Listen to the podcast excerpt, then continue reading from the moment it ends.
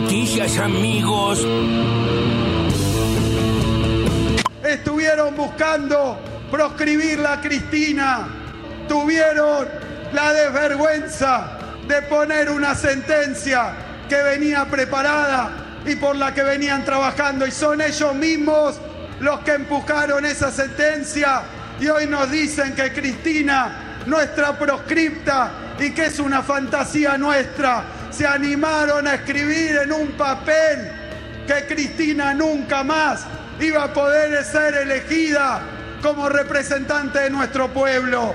Les decimos acá, si Cristina quiere ser y el pueblo la va a acompañar, Cristina va a volver a ejercer cargo. Lo dijo ella, lo decimos nosotros y le ponemos el cuerpo en esta plaza. Vamos a bancar a Cristina. Voy a ser cristinista hasta los huevos.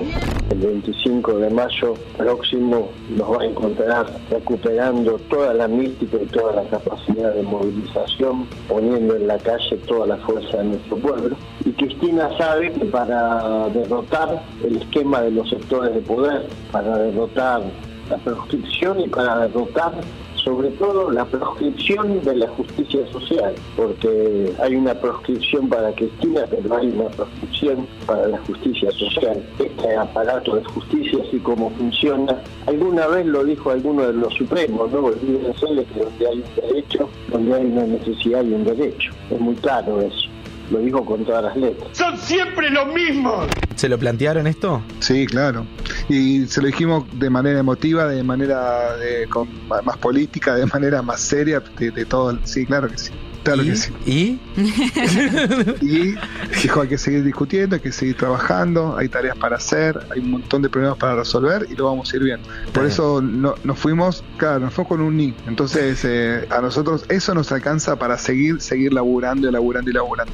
Y pero además yo te digo, es genial porque uno también quiere ser ordenado políticamente por su líder. Yo sola no puedo. Argentina está viviendo un tiempo de crecimiento, de desarrollo, difícil, porque la soja nos ha complicado la economía, pero seguimos teniendo un futuro formidable. Hugo, que trabaja más el mundo energético, sabe que el futuro formidable está en nuestras manos y está muy cerca nuestro. No nos dejemos llevar por los agoreros del- de los que tratan todos los días de desalentarnos. Los agoreros del desalento, que se queden con su desaliento. Nosotros sigamos construyendo. No importa quién empezó la obra, lo importante es terminarla. con más fe y esperanza que nunca. Quiero pedirles disculpa a los senadores porque no les pedí silencio a quienes están en los palcos porque ya han tenido una vida de silencio. Así que eh, por eso por eso les permití les permití expresarse acá.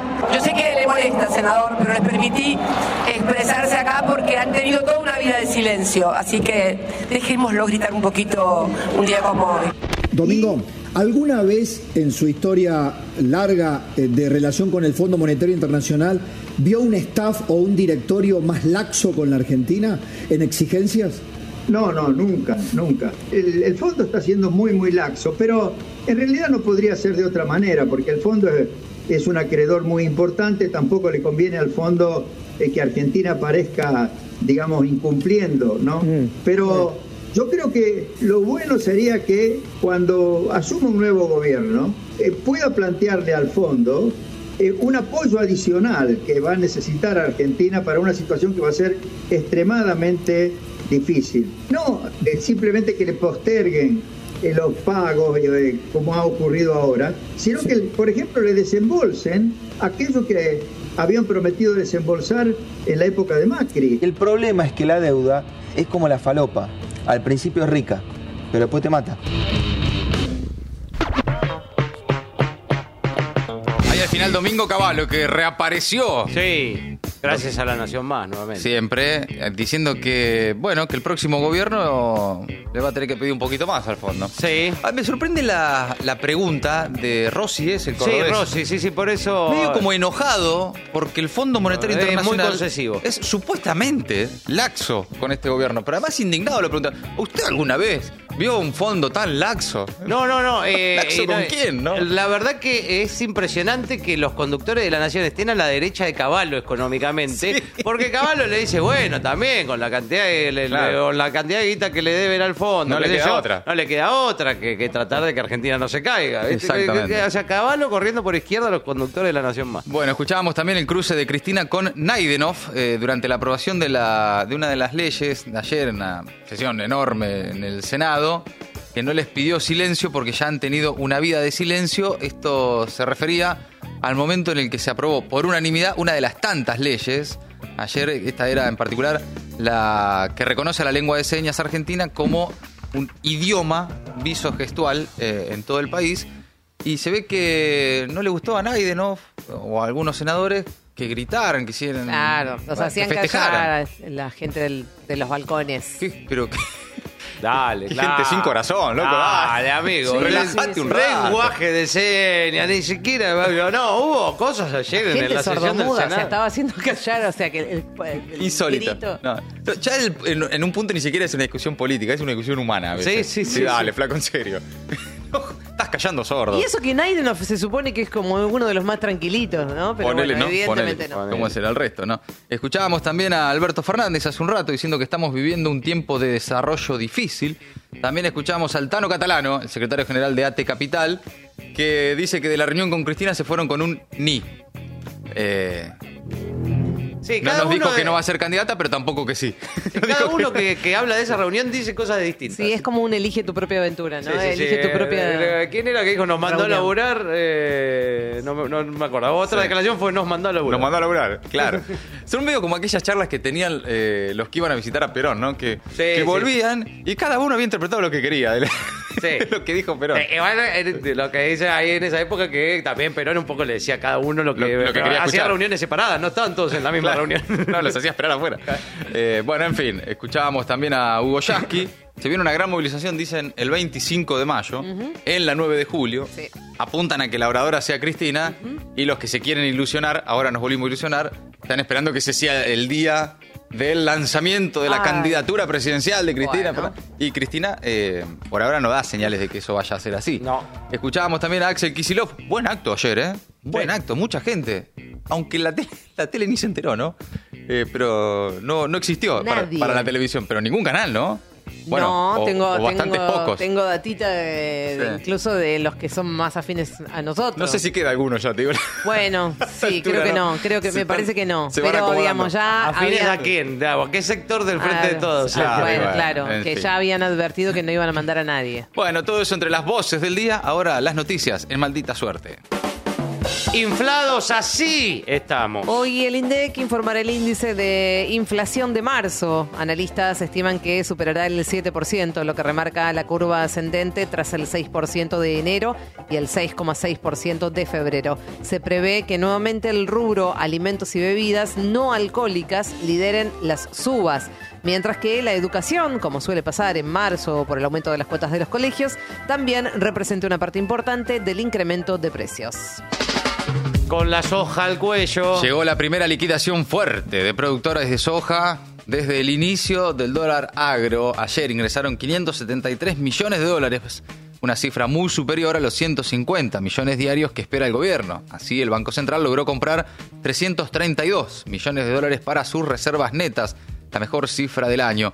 Mientras tanto, Massa se reúne con el FMI y el Banco Mundial en los Estados Unidos. Anunció ayer un préstamo del Banco Interamericano de Desarrollo por 2 mil millones de dólares. Se trata de un primer desembolso de una línea de crédito que puede llegar a extenderse hasta los 600 millones de dólares. A viajar se ha dicho. El gobierno lanzó el previaje 4 que irá hasta el 30 de junio y será válido en los fines de semana extra largos que vamos a tener por delante. Las compras anticipadas para hacer turismo hasta mitad de año deberán realizarse entre el 19 y el 25 durante una semana, la semana que viene. Sobre esas compras se realizará una devolución del 50% que asciende al 70% para afiliados al PAMI que podrá usarse en servicios turísticos y consumos culturales hasta el 31 de octubre. Según datos oficiales, en sus tres primeras ediciones el programa benefició a más de 6 millones de personas con una inyección cercana a los 200 mil millones de pesos para las economías regionales. Y un día volvieron a sesionar. El Senado aprobó un paquete de leyes tras cinco meses sin funcionar. Fue aprobada la ley de alcohol cero, que prohíbe manejar vehículos de cualquier tamaño y peso con más de 0 miligramos de alcohol en sangre. También se aprobó por unanimidad la ley Lucio, que establece una capacitación obligatoria para funcionarios de los tres poderes del Estado sobre prevención y detección temprana de violencia contra la niñez. El Senado también aprobó por unanimidad que se reconozca la lengua de señas argentina como idioma visogestual en todo el territorio. Se aprobó también la ley cardio, a esta es la que se oponía a mi ley, que amplía la cobertura médica para una patología que atraviesa a miles de niños recién nacidos. Y también el Senado aprobó la creación de juzgados y fiscalías en Santa Fe. Se lo toma en serio. Patricia Bullrich pide licencia como titular del PRO para dedicarse de lleno a la campaña electoral. La ex ministra de Seguridad consideró que las decisiones electorales que tomen pueden confundirse con su cargo en el partido. Es un capítulo más en la interna de Juntos por el Cambio, desbocada desde el fin de semana pasado, cuando el jefe de gobierno porteño decidió llamar a elecciones concurrentes en la ciudad de Buenos Aires eligen en el sur. Este domingo hay elecciones en Río Negro y Neuquén. Son provinciales, ejecutivas, legislativas y municipales. En Río Negro, el senador nacional, Alberto Beretilnec, representará al oficialismo en el frente Juntos Somos Río Negro. Busca allí su tercer mandato como gobernador. En Neuquén, el candidato del oficialismo es el actual vicegobernador, Marcos Kopman, que competirá contra el diputado nacional Rolando Figueroa, quien se fue del movimiento popular neuquino y creó su propio partido. Os melhores amigos. Brasil quiere que la relación con China trascienda más allá de lo comercial. Así lo dijo Lula al inicio del encuentro con su par Xi Jinping, quien destacó que las relaciones entre ambas naciones, que comparten muchos intereses, serán clave para la paz, estabilidad y prosperidad mundiales. El mandatario chino manifestó además la intención de estrechar los lazos de cooperación con el Mercosur como bloque. Suerte. Tres horas haciendo cosas raras para gente normal.